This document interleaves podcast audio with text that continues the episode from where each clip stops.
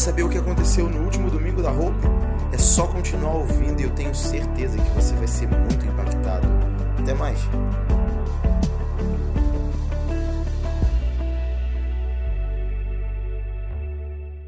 Tá todo mundo feliz? Essa é uma pergunta importante para esse tempo. Por que, que essa é uma pergunta importante para esse tempo? Porque ela fala onde os nossos olhos estão focados. Porque se os teus olhos forem bons, todo o seu corpo será luz. Mas se os seus olhos forem maus, que grandes trevas serão. Então, certamente, se eu chego para você e pergunto: você está feliz, mas os teus olhos estão mirando no, no, no pânico, o teu interior está totalmente desajustado. Faz sentido? Então, certamente, essa é uma pergunta muito oportuna para se fazer agora. Você está feliz? Mas muito mais do que responder sim, a gente precisa olhar para dentro da gente e ver como está o meu interior. Será que eu estou todo desorganizado? Bem, Deus Pai, se eu estou desorganizado, no que eu estou acreditando? Qual é a origem disso? Então eu quero rapidamente falar com vocês o tema da palavra de hoje. Já pedi que você abra aí comigo, você que está na sua casa, Efésios capítulo 6, versículo 12. O tema da palavra de hoje é corona não, coroa sim. Ok? Corona não, coroa sim. Efésios capítulo 6, versículo 12. Amém? Podemos ir? Quando a gente tem gente na igreja, o pessoal fica falando que eu sou muito rápido. Então eu vou esperar, porque o pessoal em casa, né? Às vezes a velocidade dá uma. travou. Então a gente vai um pouco mais devagar. Pronto, já foi. Efésios 6, 12. Pois a nossa luta não é contra pessoas, mas contra os poderes e autoridades, contra os dominadores deste mundo de treva, contra as forças espirituais do mal nas regiões celestiais. Deixa eu te dizer uma coisa: a sua luta não é contra os chineses porque eles comeram o pangolim e eles infernizaram com o mundo inteiro. E eles estão provocando caos mundial para derrubar a economia e para, ok? A sua luta não é contra pessoas. Mas deixa eu falar um pouco sobre essa luta. Eu acredito, eu tenho sentido e ouvido algo desde que tudo isso começou. Veja, que nós estamos falando de um lastro de uma semana. Na semana passada, nós estávamos aqui com a igreja cheia e apenas 46 casos no Brasil. No último domingo, nós estávamos aqui orando e conversando que tínhamos em pouco, pouco dos dados eram 40 e poucos. E eu falava, mas há muito pânico há muito desespero, há pouco número. E essa era uma realidade para aquele dia, para o domingo passado. No entanto, as coisas começaram a mudar um pouco. E hoje nós temos mais de dois mil casos. E eu essa semana eu comecei a orar e a tentar compreender o que estava acontecendo. E algo me apontou justamente para o Brasil. Ah, então há uma guerra espiritual e os demônios os, estão furiosos. É, eles estão sempre furiosos, eles não, eles não são bons, eles não têm alegria, a alegria está no reino. Então, se você não tem alegria, compaixão e amor, certamente você vai ter todos os outros tipos de praga, que é eles.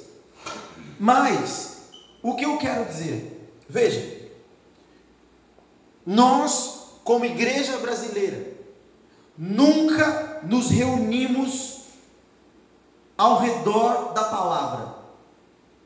Nunca nos reunimos ao redor do chamado. Nunca houve uma aglomeração de diversas igrejas ao redor de um sentimento missional. Nunca aconteceu. Coisas pontuais aconteciam com igrejas pontuais, mas algo que mobilizasse todo toda a igreja brasileira Isso nunca antes tinha acontecido. Nós temos muitos eventos de massa, mas esses eventos de massa falam mais sobre uma forma de demonstrar um poder humano e político do que estar de fato reunidos ao redor de uma causa genuinamente missional. Nós temos alguns ajuntamentos, mas esses ajuntamentos se fazem ao redor de artistas, ao redor de pessoas famosas do meio gospel. Um ajuntamento ao redor de chamado nós nunca tivemos. E paralelo a isso, o Brasil, por décadas e décadas, é alvo de palavras proféticas, palavras que dizem que há um grande avivamento global que vai começar a partir da igreja brasileira. Palavras de que o Brasil é um grande celeiro de missões para todos os países da terra. Eu tenho certeza que você que está ouvindo aí na tua casa, ou você que está aqui comigo, você já deve ter ouvido isso alguma vez na sua história. O fato é que, embora nós tenhamos essa palavra como país, nós sempre nos posicionamos como um povo totalmente desunido, focado no seu próprio ventre e focado nas suas próprias agendas. Só que algo aconteceu nesse ano e como nós, como Brasil, temos, um, temos palavras que apontam para o resto do globo, o que acontece nesse país impacta as regiões celestiais sobre todo o globo. Veja, nós reunimos num país que nunca teve esse tipo de ajuntamento, três estádios lotados um dia inteiro de oração convocação ao arrependimento, convocação ao mergulho nas Escrituras, convocação às missões. Nós tivemos pessoas reunidas nesse propósito. Quando um show terminava, uma apresentação musical terminava e um pregador subia, os estádios silenciavam. Num sentimento de reverência como não existe em ajuntamentos de pessoas ao redor de famosos, numa reverência onde não existe, em ajuntamentos para promover poder de igreja, mas é uma reverência que só existe quando há uma só mente e um só coração e um único olhar para aquele que é o autor e consumador da nossa fé. Então nós experimentamos em três estádios com lotação máxima, um ajuntamento que apontava para o que o Brasil está por viver. E muito mais do que isso, as palavras que o Brasil tem foram reavivadas no coração daquelas pessoas. Então, nós começamos a inflamar, positivamente falando, o nosso coração com fé e com esperança com a certeza do que estava por vir. Só que aí veja, na mesma medida que a igreja do Brasil recebe empoderamento, há uma atmosfera mundial mudando, uma atmosfera espiritual mudando, e dizendo: aqui não pode mais entrar, a fronteira está fechada.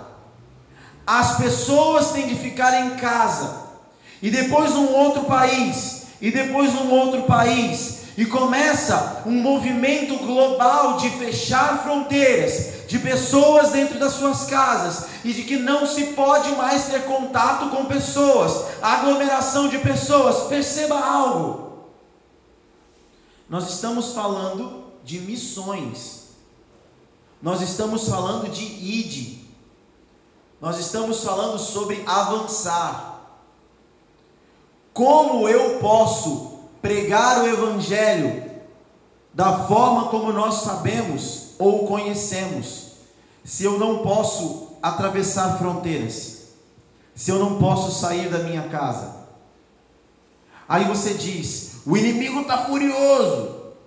É, ele sempre está. Mas há um algo mais nisso. E isso fala sobre a mentalidade da igreja. Por muito tempo, quando a igreja compreendeu movimentos espirituais, ela assumia uma posição de guerrear contra o inimigo. E ela ia bater no capeta. Então eu vou fazer guerra contra a potestade. E tudo é a potestade. Então a internet caiu, é o demônio. Porque entrou uma mentalidade de que tudo a gente como igreja tem que lutar contra o diabo. Veja, essa não é a nossa guerra.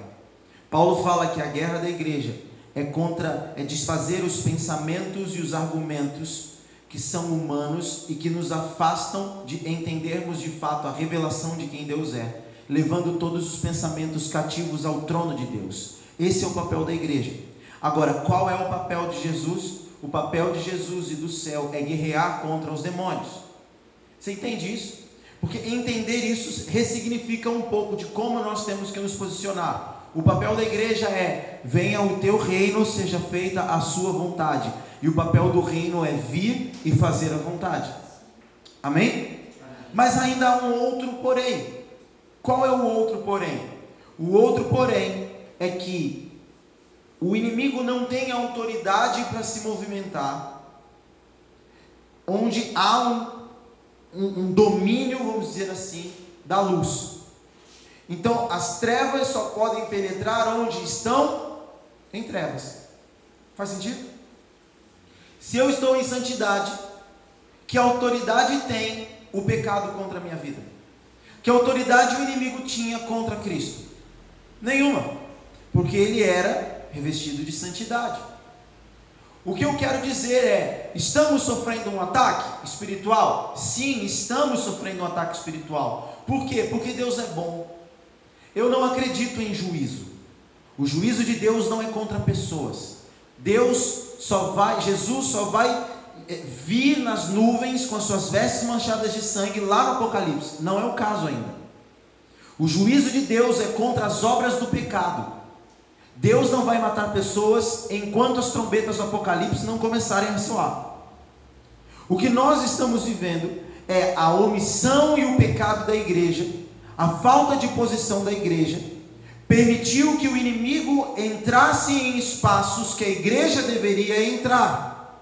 E agora a igreja precisa se posicionar a entrar nesse lugar com o revestimento da santidade. Nesse momento, nós não temos que guerrear contra o inimigo, nós temos que nos arrepender. Nesse momento, nós temos que dobrar os nossos joelhos e falar: Senhor, miserável homem que sou, me perdoa cessa essa praga. A questão é, lá em Jeremias, nos capítulos 31 e no capítulo 33, se eu não me engano, Deus está falando por intermédio de Jeremias que ele faria com os homens uma nova aliança. E nessa nova aliança ele teria o prazer de apenas fazer o bem. Então essa nova aliança é a graça. Deus, ele pune o povo até Cristo. Cristo ressignifica isso tudo e a partir de Cristo, nós vemos nele, em Jesus, a imagem, a figura do Deus Pai. E nós não vemos Jesus maltratando pessoas ou efetuando juízo sobre pessoas. Ele fala: Eu não posso julgar. Então nós, na nova aliança, não conhecemos o Deus que julga as pessoas. Nós conheceremos no final dos tempos. Por isso que eu digo que nesse momento eu não entendo que isso é juízo de Deus, é consequência do pecado, são coisas distintas. Consequência do pecado é lei, querido. Se pecou, colherás o fruto das suas ações. Agora, juízo de Deus é outra coisa. Juízo de Deus é quando Davi vai lá e faz o censo, então o próprio Deus manda uma praga, e aí é Deus. Não é o caso. Ok? Então nós precisamos ressignificar isso para entender o cenário, o que está acontecendo. Então, o que está acontecendo, ou melhor, o que começou a acontecer a partir do final de semana passado, foi que uma atmosfera muito terrível de medo começou a avançar. E eu lembro que é, eu fiquei meio, meio bem fora disso, sabe? Lá em casa a gente não, não, não tem é, canal aberto, lá em casa a gente tirou até a, a TV por assinatura, então o que nós temos lá em casa é streaming, é Netflix. E quando eu comecei a ver as pessoas muito desesperadas, eu fui para os sites de notícia. E normalmente eu não vejo muitos sites de notícia do Brasil, eu só tenho dois sites de notícia que eu vejo do Brasil, a maior parte eu vejo de fora. E eu fiquei vendo e falei, cara, tem mais medo do que dados, tem mais desespero do que realidade. E até aquele momento, de fato, o que mais existia era isso, era pânico. Chegou aqui a praga do apocalipse. Chegou aqui o que vai devastar a população e nós vamos viver o, o apocalipse zumbi. É um desespero. E eu comecei a não me associar com o pânico e com o medo, mas começar a compreender o que estava acontecendo. Por quê? Porque quando nós nos associamos com o medo, nós estamos levantando um altar ao pai da mentira. Porque a fé no inimigo se chama medo. Quando eu estou com medo, é porque eu acreditei em alguma mentira. Que tipo de mentira?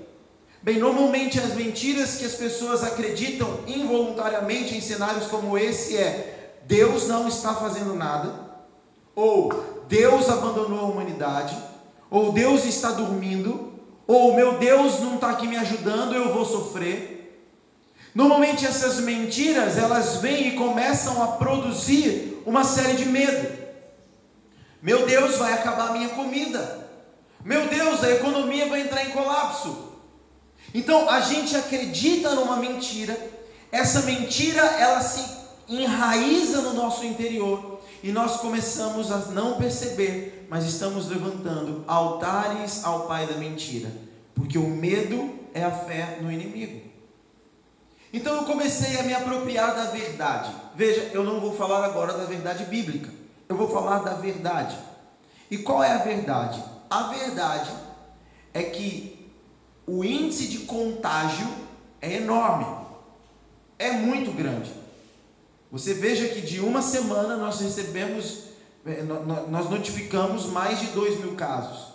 E os órgãos de saúde apontam que estes dados não são precisos, eles podem ser de 3 a mais de 20 vezes maior. Por quê? Porque nós não temos testes no Brasil suficiente para fazer isso. Então as pessoas chegam com sintomas de gripe no hospital, pode até ser uma gripe. Então ela vai para quarentena dentro de casa e ela pode se curar sozinha. Como não fez teste, não tem como testificar se aquilo era ou não doença. Ou no outro cenário, ela chega no hospital com gripe, mas o hospital é um foco de proliferação e ela volta para casa com o coronavírus. O índice de infestação, de infecção, de contaminação é altíssimo. Mas a recuperação também é. A mortalidade é baixíssima. O fato é que é perigoso. Mas, embora seja perigoso, nós não podemos acreditar na mentira de que é terrível. Você está entendendo o que eu quero dizer? É perigoso, mas não é terrível. Se nós tomarmos as medidas necessárias, não será terrível. Então, onde está de fato o problema? O problema está no que vem depois. O problema está que comércio fecha, empresas fecham. O problema está que o transporte público para, a economia quebra, o sistema de saúde entra em colapso. O, o, problema não é o agora, o problema são as consequências. Mas ainda assim, eu não posso levantar um altar para o medo. Ou eu confio ou eu não confio. Ou eu acredito que eu tenho um Deus que pode fazer do impossível alguma coisa nova surgir, ou eu vou naufragar junto com todo mundo, com os dez espias e não vou pôr o pé na terra. Você consegue perceber que talvez para aqueles espias que foram para a terra, esse era um cenário semelhante? Eles chegaram num lugar onde eles não viam saída. Peraí, Deus me mandou vir para cá. Tem gigante aqui. Eles vão matar a gente. Olha o nosso tamanho. Dez pessoas simplesmente contaminaram todo um povo, disseminaram algo, infectaram as pessoas e uma geração inteira, porque não levantou um altar para o Deus da verdade, foi impedido de experimentar a terra que manava leite e mel. Agora, é óbvio que num percentual, poucos serão os que vão viver a plenitude do que Deus também está fazendo nesse tempo. Poucos serão aqueles que vão despertar para compreender o que Jesus quer fazer e o que ele já está fazendo nessa hora.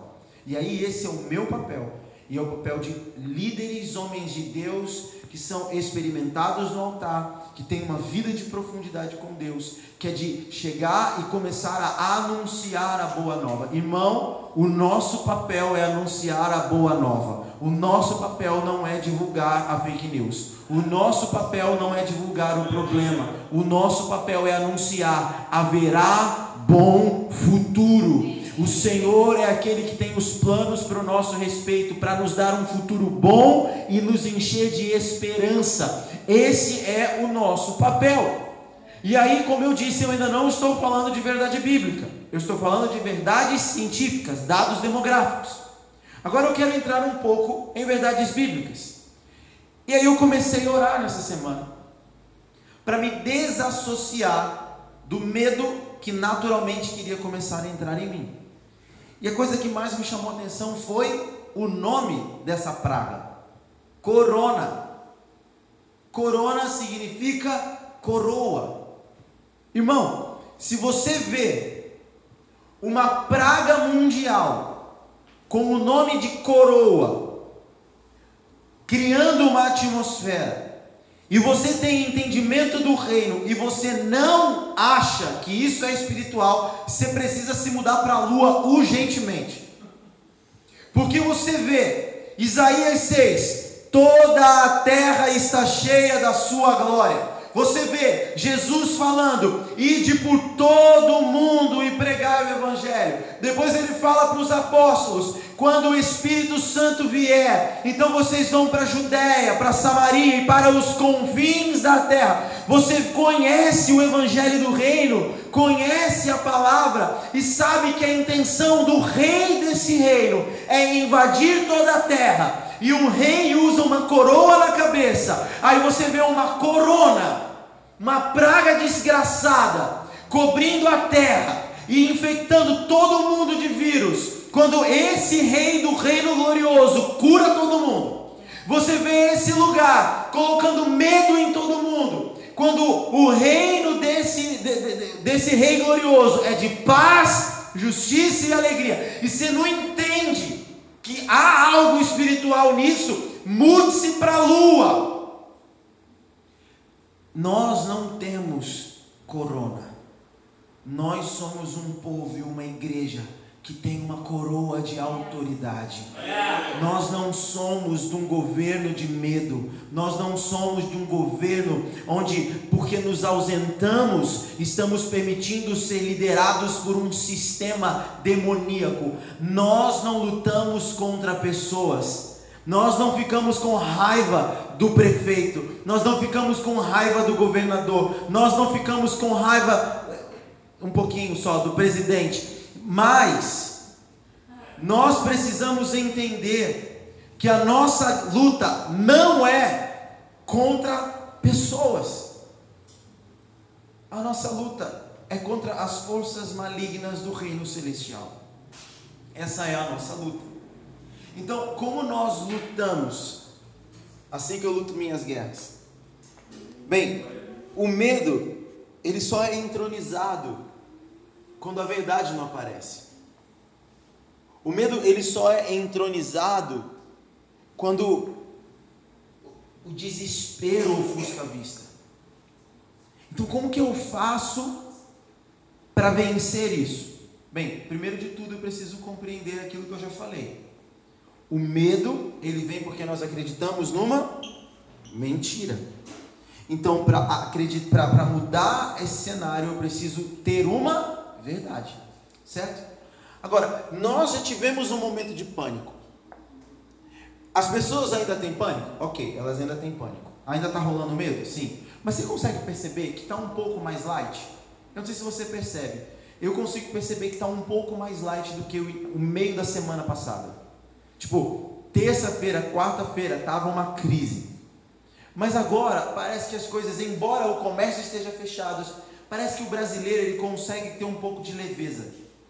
Então eu fui ao mercado hoje, o mercado estava cheio. Eu falei para Laura, eu falei, não encoste em nada, não fale com ninguém, mão para trás e só me dá a mão.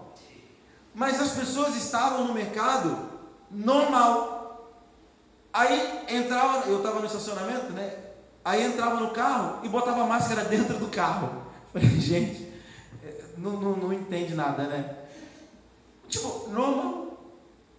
Normal. As coisas parece que elas estão mudando um pouco o, o, o, esse aspecto.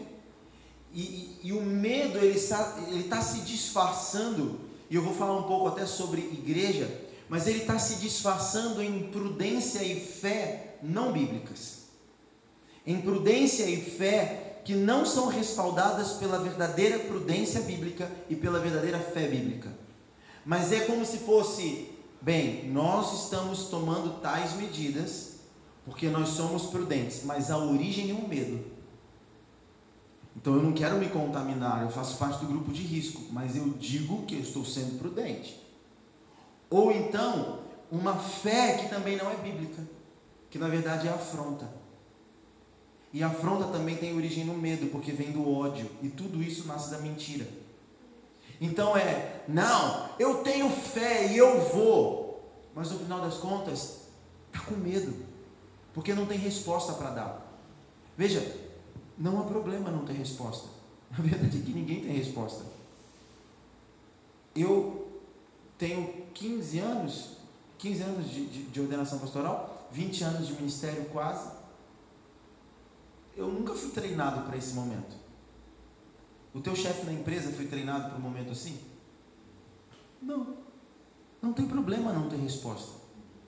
Não ter resposta nesse momento é ok, normal.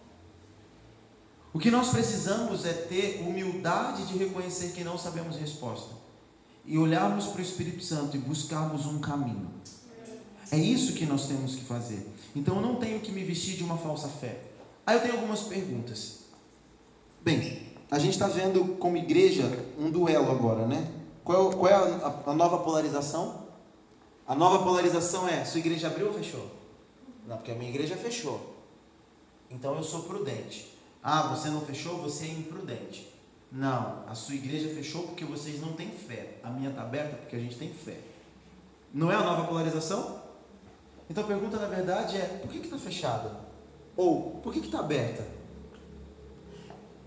Por que, que as empresas não pararam? Eu brinquei que tem um pouquinho de raiva né, do, do presidente, porque o medo da economia quebrar muitas vezes faz a gente tomar posições que ferem alguns princípios. E eu entendo também, ele também não foi treinado para isso. Você imagina o chefe de um comércio, o desespero que ele está para fechar aquele comércio. Então, fecha ou continua aberto? Tem mais. Por que, que acabou o álcool gel? Porque as pessoas compram caixas e caixas de álcool gel. Você entende como o medo está disfarçado de muitas coisas? Não, eu estou comprando 5 quilos aqui de 5 litros de álcool gel. 5 quilos porque tem caixa, tá pessoal? Então eu estou comprando aqui 5 litros de álcool gel porque nós somos prudentes. Aí o outro fala, eu não tenho álcool gel porque eu, eu acredito que eu não preciso. Mentira, porque não achou. Então a verdade é que o discurso de prudência e fé, uma fé falsa e uma prudência falsa, eles estão permeando a polaridade de hoje. Eles estão tanto dentro da igreja quanto fora da igreja. É natural que fora do ambiente da igreja a gente encontre pessoas com medo. Eles não conhecem a verdade. Jesus fala: Conhecereis a verdade, a verdade vos libertará. Então, se você não conhece a verdade, você faz parte de um reino de mentira. E é natural que você se aprisione a isso. Agora, o que eu preciso que você entenda é que a fé e a prudência correta, eles estão diretamente relacionados com honra e amor.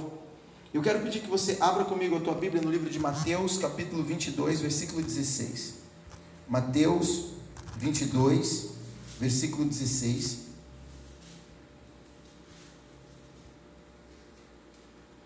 Eu vou falar um pouco sobre honra e depois eu vou falar sobre amor. Deixa eu só abrir aqui que a minha travou. Mateus capítulo 11, perdão, capítulo 22, versículo 16. Enviaram-lhe seus discípulos junto com os herodianos que lhe disseram: Mestre, sabemos que és íntegro e que ensinas o caminho de Deus conforme a verdade. Tu não te deixas influenciar por ninguém, porque não te prendes à aparência dos homens. Dize-nos, pois, qual é a tua opinião? É certo pagar imposto a César ou não? Mas Jesus, percebendo a má intenção deles, perguntou: Hipócritas, por que vocês estão me pondo à prova? Mostre-me a moeda usada para pagar o imposto. Eles lhe mostraram um denário. E ele lhes perguntou: De quem é esta imagem e esta inscrição? De César, responderam eles. E ele lhes disse: Então deem a César o que é de César, e a Deus o que é de Deus. Ao ouvirem isso, eles ficaram admirados e, deixando-o, retiraram-se. Preste atenção: prudência tem a ver com honra. Prudência e fé tem a ver com honra, e honra tem a ver com submissão. Honra e o amor andam de mãos dadas, mas a honra tem a ver com submissão. Jesus, sendo íntegro, não se deixando levar pelas aparências de ninguém, apontava o caminho para Deus, ele era o cara certo. O que ele fez? Se submeteu a uma autoridade romana. Ele honrou uma autoridade romana. Por que ele fez isso? Paulo depois explica isso lá em Romanos no capítulo 13. Porque toda autoridade está posta por Deus onde ela está posta. A gente pode não entender algumas coisas, a gente pode não concordar com algumas coisas, mas onde elas estão, elas estão porque Deus permitiu. Não cai um fio de cabelo ou uma folha da árvore sem que Deus saiba e permita. Então, Jesus, como Filho de Deus, entendendo que o Império Romano era algo terrível e destruidor, mesmo assim se submetia. Então, de quem é essa moeda? É de César. Então você tem que dar para César. Daniel era um homem extremamente sábio, cheio de sabedoria divina, e ele servia fielmente a um rei louco, homicida, injusto, tirano, chamado Nabucodonosor. Porque o princípio da honra não envolve o nosso senso de justiça. O princípio da honra envolve um, uma realidade no espírito. E prudência tem a ver com honra. Por que nós estamos funcionando? Ainda que parcialmente, né? Então nós temos aqui hoje um time de mais ou menos umas 5, 10 pessoas para fazer o Instagram funcionar, para o louvor rolar, para ter uma intercessão, nós temos aqui umas 5, 10 pessoas. 5 não, 3, 5, 10 pessoas, viu? 5 ou 10, é metade. Então nós temos aqui 10 pessoas. Parcialmente nós estamos funcionando. Por quê? Porque a nossa prudência, nós compreendemos duas coisas. Primeiro, eu não vou afrontar ninguém. Há um ensinamento bíblico que fala: se você faz o outro cair, evite. Então, num cenário onde as pessoas não conhecem a verdade todos estão com medo, é uma afronta eu manter a igreja funcionando como se nada tivesse acontecendo. E eu não vou fazer isso com essa cidade. Com essa cidade, eu vou ganhar a simpatia dela como a igreja primitiva. Submissão, honra e agora submissão. Há um decreto. E nesse decreto, eles pedem todo tipo de comércio pare de funcionar, apenas os essenciais funcionem. Não é porque não está escrito igreja que eu não vou entender que é importante. E por que, que é importante? Para que a gente também não seja um lugar de disseminação do vírus. Prudência, tem a ver com honra. Nós honramos as autoridades e nós honramos as pessoas da nossa cidade. Por isso nós não estamos funcionando. Isso não tem a ver com medo. Eu não estou levantando altares para medo, eu estou olhando para Jesus. Eu sigo para o alvo da soberana vocação. Agora, amor. Amor envolve sacrifício. Efésios 5, 25. Vamos comigo? Efésios 5, 25.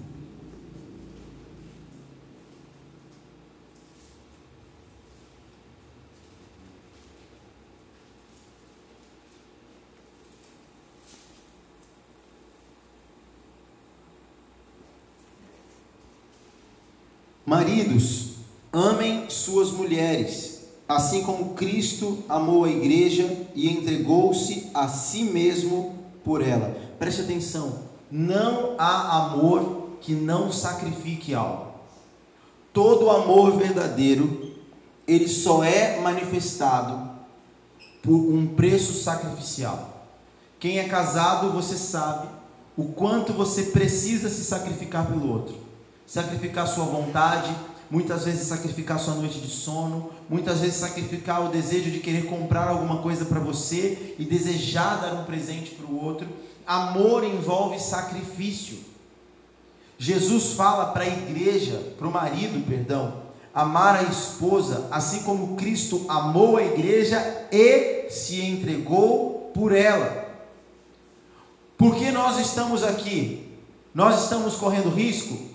Estamos. Mesmo com um pouco tipo de com poucas pessoas, sim, estamos. Mas há um preço a ser pago para ser um lugar de luz no meio das trevas. E eu aceito pagar esse preço por quê? Porque eu tenho fé. Fé bíblica envolve amor e amor envolve pagar preço. Eu poderia estar hoje fazendo o culto da minha casa e eu não recrimino quem está fazendo e também não estou dizendo que essas pessoas estão fazendo isso por medo. Eu estou dizendo que eu poderia, mas eu optei por manter esse lugar funcionando, mesmo que parcialmente, porque nós nos movemos por fé. Eu sei em quem eu tenho crido, e embora eu esteja me expondo, e essas pessoas que estão aqui estão por livre e espontânea vontade, também se expondo, elas estão no mesmo espírito e no mesmo coração entendendo. Nós estamos queimando um incenso agradável a Deus nesse lugar, e o fruto do nosso trabalho, o fruto do nosso esforço, entre aspas, o fruto da nossa oração, da nossa adoração, está produzindo resultados na nossa cidade. Então nós vamos continuar até que Ele venha, dia e noite, noite e dia sem cessar até que ele venha. O que está acontecendo é que a cidade vizinha, São Gonçalo, eu acho que não tem casos confirmados, pelo menos o levantamento que eu vi ontem, mas tem mais de mil casos suspeitos. A nossa outra cidade vizinha, Niterói, já tivemos duas mortes em Niterói. Maricá, parede com Niterói. Nós não temos casos confirmados. E até o boletim de ontem nós tínhamos apenas 16 casos suspeitos. Ou é Deus fazendo alguma coisa, ou os números estão muito malucos. Porque não há como você chegar nessa cidade se você não passar pelas outras duas. Não há como você trabalhar nessa cidade e ter uma renda boa então, a maior parte dos funcionários, dos, empregados, dos trabalhadores trabalham no Rio de Janeiro, que é o segundo maior polo de disseminação depois de São Paulo. Ou Deus está fazendo alguma coisa, e eu não estou falando que Ele está honrando a nossa posição como igreja, mas eu estou falando que Ele está ouvindo a oração do povo, que tem se humilhado e que Ele tem vindo ao seu encontro. Então, como nós andamos em fé? Onde está a fé nisso tudo? Bem, primeiro, eu quero que você abra comigo em Apocalipse capítulo 1, versículo 6. A fé, ela surge num posicionamento a partir da palavra. A fé, ela nasce a partir do ouvir e o ouvir a palavra. Mas o ouvir na tradução original, perdão, a palavra na tradução original é rema, então é manifestar. Então é quando a palavra se manifesta, eu recebo em fé. E a palavra é a verdade. Quando nós nos movemos e manifestamos a verdade, então o governo da verdade se estabelece. Ah, e aí é lindo. O governo da verdade, Jesus diz: Eu sou a verdade. Lá em Isaías, no capítulo 9, fala que o governo está sobre os seus ombros e ele vai crescer e a paz jamais terá fim. Então, quando nós nos posicionamos a partir da palavra a passos de fé, nós cremos pela manifestação dessa palavra e essa palavra, sendo a verdade, ela é do governo da verdade e ela se estabelece. Então, qual é a verdade dentro disso tudo? Apocalipse capítulo 1, versículo 6 e nos constituiu reino e sacerdotes para servir a Deus, a seu Deus e Pai. A Ele sejam glória e poder para todos sempre. Amém. Qual é a verdade?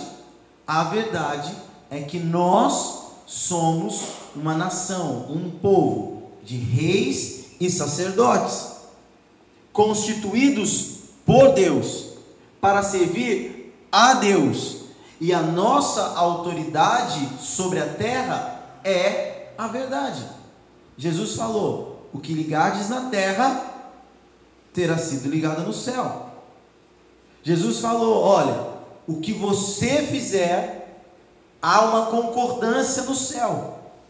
Então, a nossa autoridade, ela é real. Agora, Lucas no capítulo 4, no versículo 6, quando Jesus está sendo tentado pelo inimigo, Satanás vira para ele e fala assim: Olha, se você quiser, eu te dou toda a autoridade, porque essa autoridade me foi dada.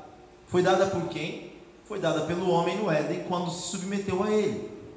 A autoridade do inimigo se manifesta na omissão dos eleitos. A autoridade do inimigo, ela se apresenta quando os eleitos se escondem, se omitem.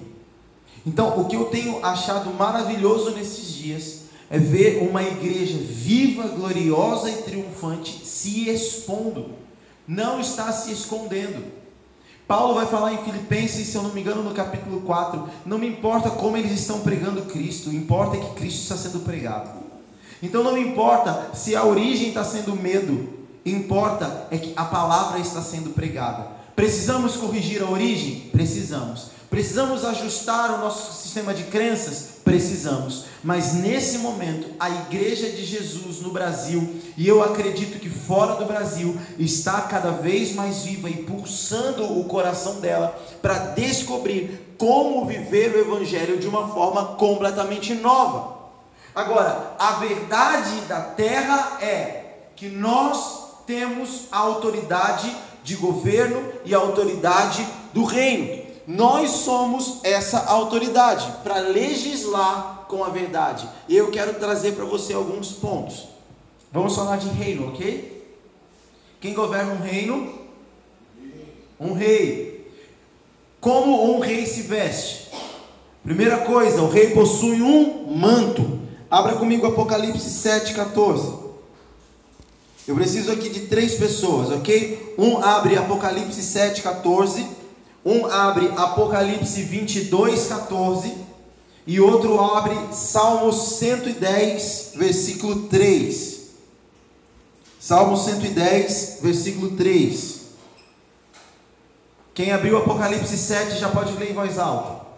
7, 14? Isso. Ok, Apocalipse 22, 14. Bem-aventurados todos os que lavam as suas roupas com o sangue do Cordeiro, e assim ganham direito à árvore da vida, e podem adentrar na cidade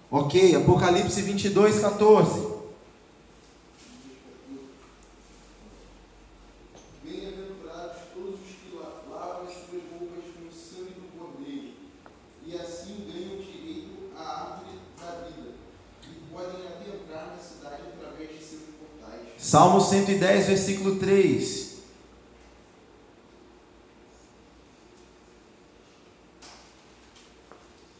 É para o pessoal da internet esperar conseguir também, né, abrir. Pode ir? Pode. No dia que o Senhor, ó Rei, os combater, o seu povo se apresentará como voluntário. Como o orvalho da madrugada, os jovens se encontrarão com o Senhor nos montes sagrados. Então preste atenção. As vestes lavadas no sangue do Cordeiro. Aí a gente acha que as nossas vestes lavadas no sangue, elas ficam de cor? Branca, né? A gente acha que é branco. Não é. As vestes são como as vestes de Jesus, as suas vestes manchadas de sangue. A cor de um manto de rei é púrpura, vinho. Então nós recebemos um manto real a partir do sangue do cordeiro que lava as nossas vestes. Você tem já no espírito este manto, porque você já lavou as suas vestes no sangue do Cordeiro. Jesus já morreu pela tua vida, você já reconhece esse sacrifício. Estas são as suas vestiduras. Você não tem vestes de pano de saco, você tem vestes reais, um manto de autoridade. A segunda coisa que um rei usa, anel de autoridade. Lucas capítulo 15, versículo 22. Então, quando o filho volta para casa, o pai retira o seu anel e coloca o anel no dedo dele. Isso significa o que Jesus faz conosco quando nós, que estávamos perdidos e desviados, entramos para o seu rebanho. João 11 fala: As minhas ovelhas conhecem a minha voz e me seguem. Quando nós ouvimos a voz e entramos no seu rebanho, nós recebemos um anel de autoridade. Esse anel fala de quem nós somos. Você tem esse anel. A terceira coisa que um rei usa cetro. Já viu cetro? Quando a gente conhece, é, quando a gente lê a história de Esther, nós vemos que Assuero baixou o cetro, certo? Só que há um simbolismo dentro de uma questão bíblica de Cristo como bom pastor, que nós não recebemos um cetro, mas recebemos um cajado, que é a mesma coisa. E eu quero te pedir para abrir no Salmo 23, versículo 4 e também João capítulo 21, versículo 16. Deixa que eu vou para João. João capítulo 21, versículo 16. Salmo 23, versículo 4. A tua vara e o teu cajado me consolam. Então, Davi está falando sobre o Senhor como pastor, certo? Mas aí, João no capítulo 20, no capítulo 20, no, no capítulo 21, versículo 16. Jesus olha para Pedro e fala: Pedro, tu me amas, eu te amo. Pedro, tu me amas, eu te amo. Pedro, tu me amas. Pedro fica triste e fala: Senhor, você sabe que eu te amo. Então Pedro apacenta as minhas ovelhas. Como que um pastor apacenta a ovelha? com um cajado, mostrando o caminho. O que isso significa? Que a autoridade de governo, de pastoreio que estava sobre Deus e que Davi enxergou profeticamente, Jesus estava passando para a igreja. A igreja dos dias de hoje tem autoridade para pastorear as nações. A igreja do dia de hoje tem autoridade para fazer com que as pessoas passem pelo vale da sombra da morte e encontrem lugares de repouso. A igreja dos dias de hoje tem autoridade para conduzir as pessoas por meio da verdade e do governo do bom pastor que é Cristo. A igreja precisa despertar, porque há um cajado na sua mão, um cajado de autoridade, um cetro de autoridade. A quarta coisa que um rei tem é um trono. Efésios capítulo 1, versículo 20. Jesus morreu e ressuscitou, e foi colocado ao lado do Senhor, assentado nas regiões celestiais. Ok? Eu estou falando de Jesus, certo? Só que aí lá no capítulo 2, no versículo 6, ele fala: E ele também nos ressuscitou consigo e nos colocou junto com ele assentados nas regiões celestiais, acima de todo principado e potestade. Você entende que se nós estamos falando de reino, nós já entendemos que temos um manto, nós já entendemos que temos um anel, nós já entendemos que temos um cetro e nós também temos um trono. Nós estamos assentados no trono real do governo de Deus está Deus, Jesus e nós assentados com Ele nas regiões celestiais. Isso é muito sério, porque o que um rei faz do trono? Do trono ele governa.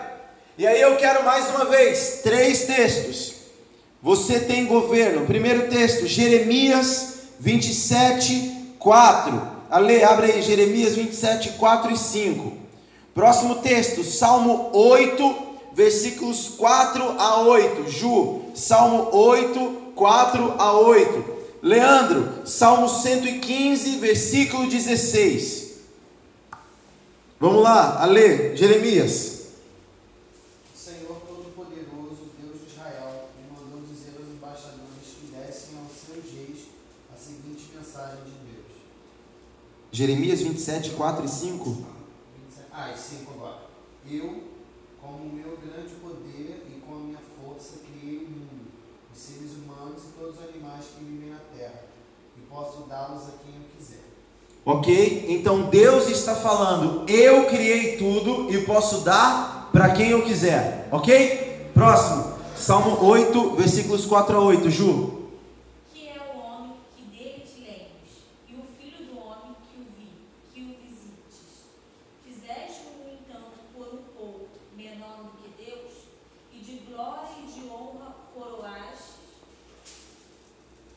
desde o domínio sobre as obras da tua mão, e sobre seus pés tudo lhe pusestes, ovelhas e bois, todos e também os animais do campo, as aves dos céus e os peixes do mar, e tudo que perco- percorre as sendas dos mares.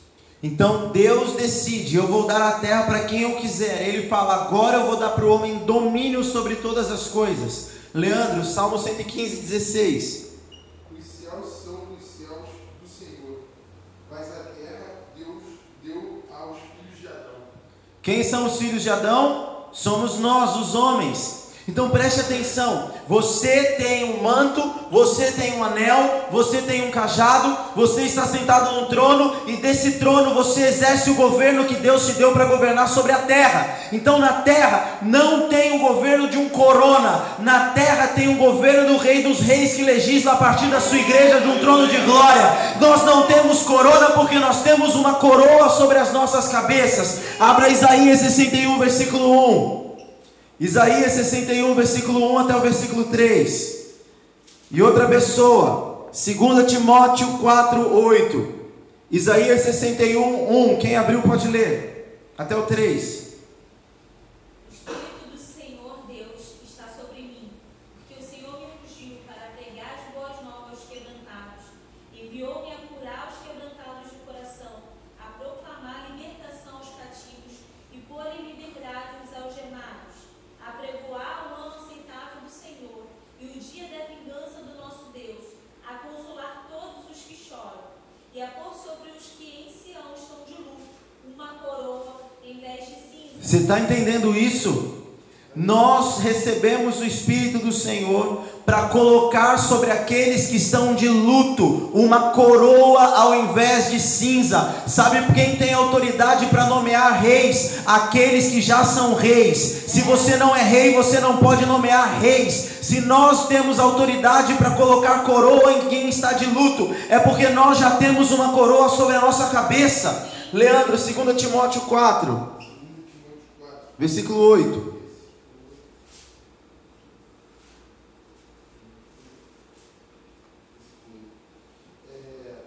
Agora me está reservada a co- a coroa da justiça, que o Senhor, justo juiz, me concederá naquele dia.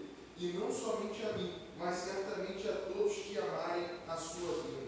Então veja o que Paulo está falando. Olha, está reservada para mim uma coroa, mas não é só para mim. Essa coroa também está reservada para todos aqueles que acreditam no Pai. Preste atenção. Nós estamos legislando através do trono de Deus num governo de autoridade sobre a terra e nós temos uma coroa. Agora, o que acontece quando alguém tenta usurpar a coroa desse rei? Ele tem de morrer. Se você acompanha qualquer filme que alguém vem, eu vou roubar a sua coroa. O que nós fazemos como reis? Decretamos a sua morte. Então há uma corona, coroa sobre o mundo dizendo: "Agora eu governo a terra. É a hora da igreja gloriosa assumir a sua coroa e destronar esse demônio, esse principado, ainda que ele tenha vindo pela omissão da igreja. Nós nos redimimos diante de Deus com cânticos e súplicas e recebemos de Deus a autoridade de governo para, no nome de Jesus, declarar sobre aqueles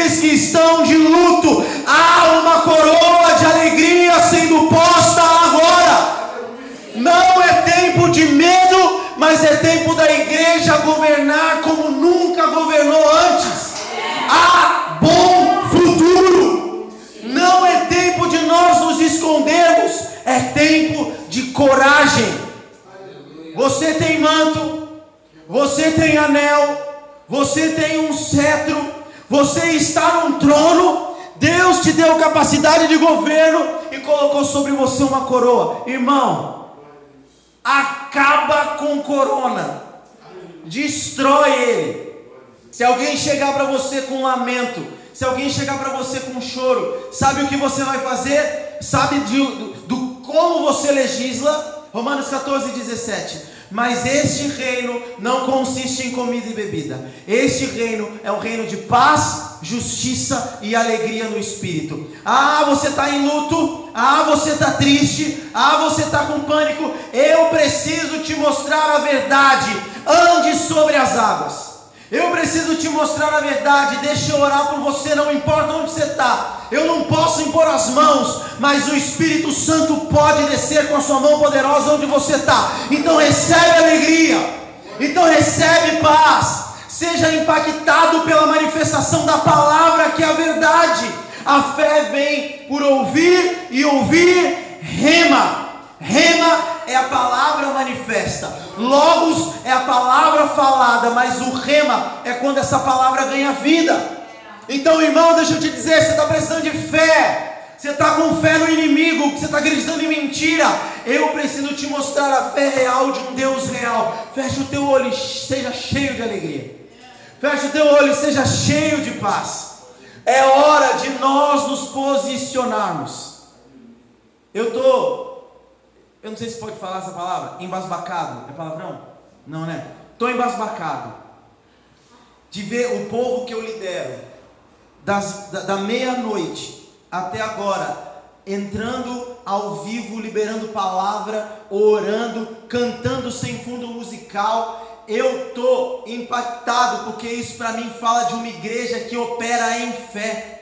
Isso fala de uma igreja que ela não apenas ouve a palavra, mas ela pratica aquilo que está ouvindo. Isso fala de um posicionamento a partir da verdade e não do medo, de ficar se acovardando em, meu Deus, o que nós vamos fazer? Bem, dentro do que eu posso fazer, eu serei o melhor e excelente.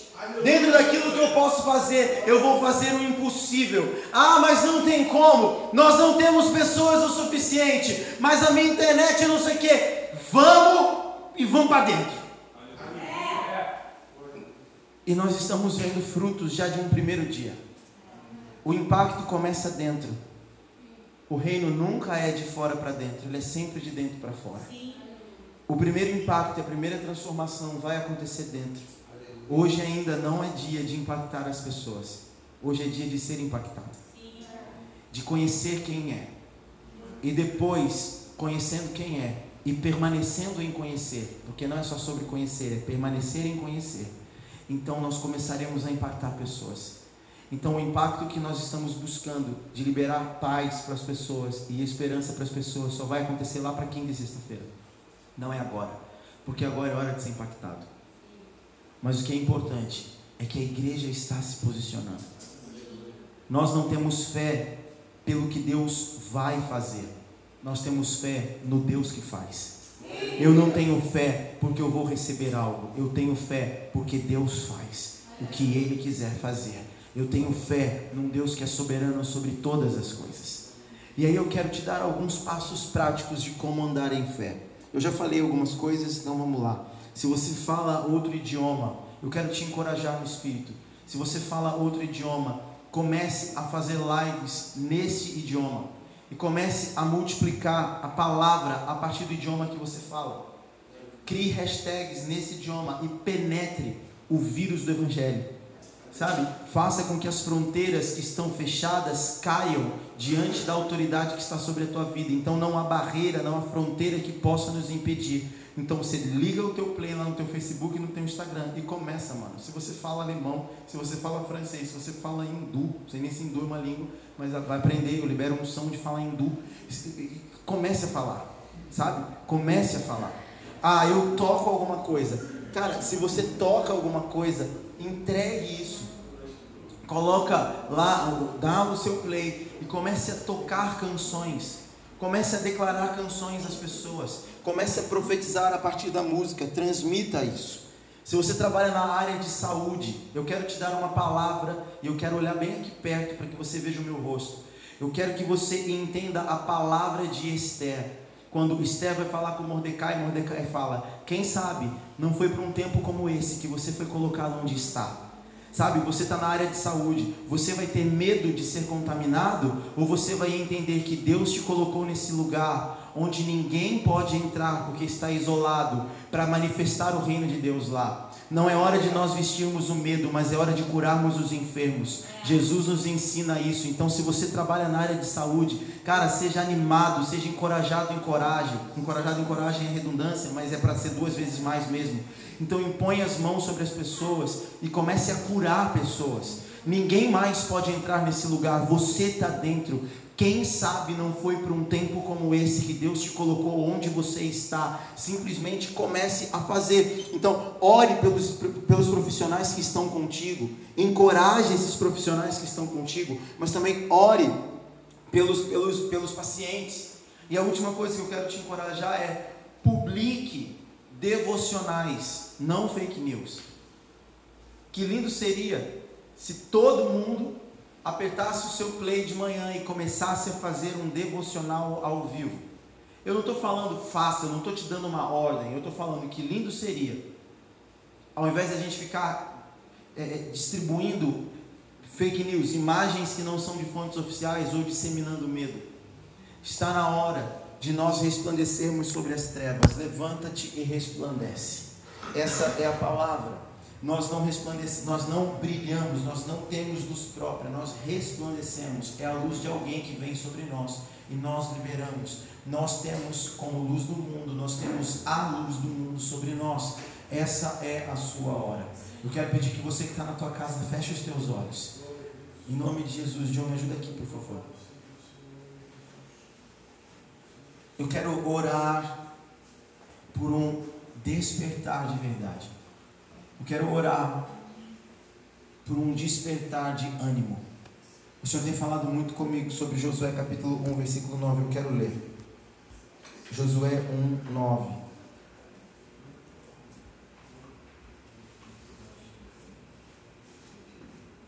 Não fui eu que ordenei a você, seja forte e corajoso, não se apavore e nem desanime, pois o Senhor, o seu Deus, estará com você por onde quer que andar.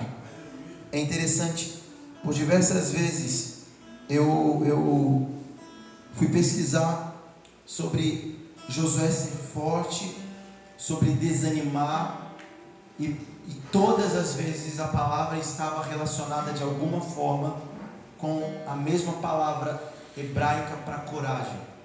Então é como se Deus estivesse falando duas vezes: seja corajoso e seja corajoso. Seja corajoso e seja corajoso. Então, quando a palavra estava falando de ânimo, na verdade ela estava falando sobre coragem. E eu quero orar por coragem. Se você está na tua casa e você tem sentido, a partir disso que foi falado aqui hoje, que você tem se posicionado mais a partir do medo do que da, da verdade. Se você tem, tem, tem tomado decisões pautados pelo medo, se você está desesperado com o teu emprego, você não sabe o que vai acontecer. Você está desesperado com o seu negócio, o seu negócio pode falir depois disso tudo. O medo, olha, ele vai bater a porta, mas cabe a você dominar. Então eu quero te, te impulsionar ânimo e coragem. Se você está sendo governado por medo, ponha a mão no seu coração. Eu passei alguns anos da minha vida talvez uns dois anos, só ouvindo sobre mentalidade. e só ouvindo sobre mudar a mente, sobre ter uma mente diferenciada, sobre, sabe, é, andar sobre águas. E quando todo mundo estiver indo a pique, você estava surfando porque a sua mente em Cristo está te levando a um outro lugar. Eu vejo que essa é uma questão de nós trabalharmos mentalidade. Coragem não é um sentimento, coragem é como você se enxerga, é mente. Então, põe a mão sobre o teu coração. Em nome de Jesus. Comece a pedir perdão ao Senhor se você tem sentido mais medo do que ânimo e fé. Comece a confessar ao Senhor os teus sentimentos. Fala, Pai, me perdoa. Me perdoa porque de alguma forma eu não estou confiando que você pode fazer alguma coisa. Me perdoa porque de alguma forma eu não estou vendo sentido. Eu não estou vendo caminho, eu não estou entendendo o que você está fazendo e por isso eu estou acreditando em um monte de mentira. Eu não estou sendo prudente, eu estou sendo medroso. Eu não estou tendo fé, eu estou sendo ignorante, agressivo. Comece a confessar isso. Você que está aqui, se você tem esse sentimento também, comece a confessar isso a Deus, pedir perdão a Ele. Vamos começar a pedir perdão a Ele. Senhor, perdoa-nos. Perdoa-nos por todas as vezes que o medo, que a atmosfera do medo, que o governo do medo quis retirar a coroa que o Senhor colocou sobre nós. Nós só temos estas características reais porque somos a sua igreja. Nós somos a noiva que o Senhor vem encontrar e nós estamos sendo forjados e preparados para isso nessa estação. Nós não podemos nada por nós mesmos. Há um favor imerecido sobre nós, uma graça real que nos fez ter direito, que nos fez ter acesso, que nos colocou nesse lugar de realeza. Então nós nos posicionamos a partir desse lugar e militamos a verdade que está sobre nós. Nós não somos escravos do medo. Nós não tomamos posição a partir do medo. Nós cremos Jesus Cristo é o nosso Salvador. E Ele vai nos salvar em todas as coisas. Ele vai nos salvar da doença. Ele vai nos salvar no dia mal. Ele vai nos salvar da falência. Ele vai nos salvar Ainda que eu passe por coisas terríveis, eu tenho um bom ânimo, o Senhor já venceu o mundo. A minha fé está em Ti, Senhor. E eu creio que o Senhor quer nesse momento nos salvar de nós mesmos. Então salva-nos. Salva-nos, nós nos arrependemos. Nós confessamos a Ti as nossas faltas. Te pedimos perdão, Espírito Santo. E chamamos Abba. Abba. Abba é um lugar de dependência. Abba é um lugar de descanso. Abba é um lugar de segurança. Abba nós clamamos Abba sobre a nossa cidade.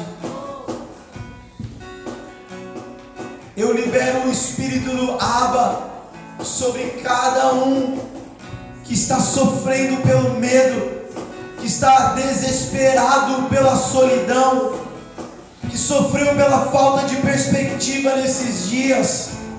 Eu chamo o espírito do Abba a entrar em cada casa agora e encher todos os lugares, todos os lugares. Vento do norte, vento do sul, do leste, do oeste. Encha cada casa e preencha cada um com coragem, coragem e ânimo.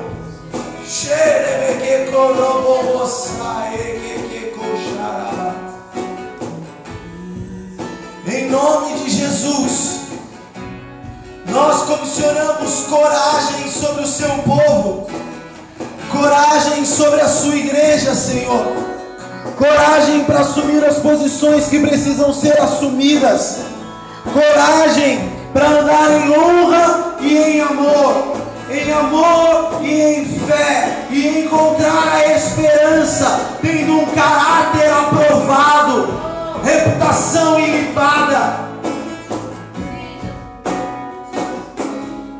Nós chamamos, venha o teu reino, seja feita a tua vontade na terra. Não é a vontade do corona, é a vontade daquele que tem a coroa sobre a sua cabeça. Jesus, Rei dos Reis, venha sobre a terra e faça a sua vontade. Nós declaramos às nações que o vírus recue, nós declaramos aos povos que o vírus recue, que o contágio e a curva de contágio caiam. Em nome de Jesus, nós declaramos ao príncipe do Brasil, ao anjo que cuida dessa nação, nós declaramos sim, opere sobrenaturalmente. Que as resistências caiam pelo braço forte de Jesus. Que o Senhor vença. E que essa terra, como nunca, comece a liberar missionários para todos os países da terra em tempo integral, em loco. Começou a colheita pela internet mas eu profetizo colheita física, barreiras e fronteiras caindo e sendo abertas. E eu declaro avivamento começando nesse lugar, dessa terra. Avivamento começando da América Latina, partindo do Brasil. Brasil, você não está mais deitado em berço esplêndido. Você agora está de pé para cumprir o seu propósito. Brasil, você está de pé para cumprir o seu chamado. Nós te abençoamos, Brasil. Nós te abençoamos, Rio de Janeiro. Nós te abençoamos, Maricá. Nós abençoamos a igreja de Jesus nesse país. Nós abençoamos cada líder. Nós abençoamos cada povo, cada servo. Nós abençoamos cada um que tem ouvido a voz e se posicionado. E também abençoamos com coragem aqueles que ainda têm medo, os novos na fé. Nós liberamos o Espírito do Abba sobre os quatro cantos dessa terra. Querido, que o Senhor te abençoe e te guarde. Que a graça e a paz do Santo Espírito da promessa esteja sobre a tua vida, sobre a tua família. Vá com Deus. Vá para sua casa. Tchau.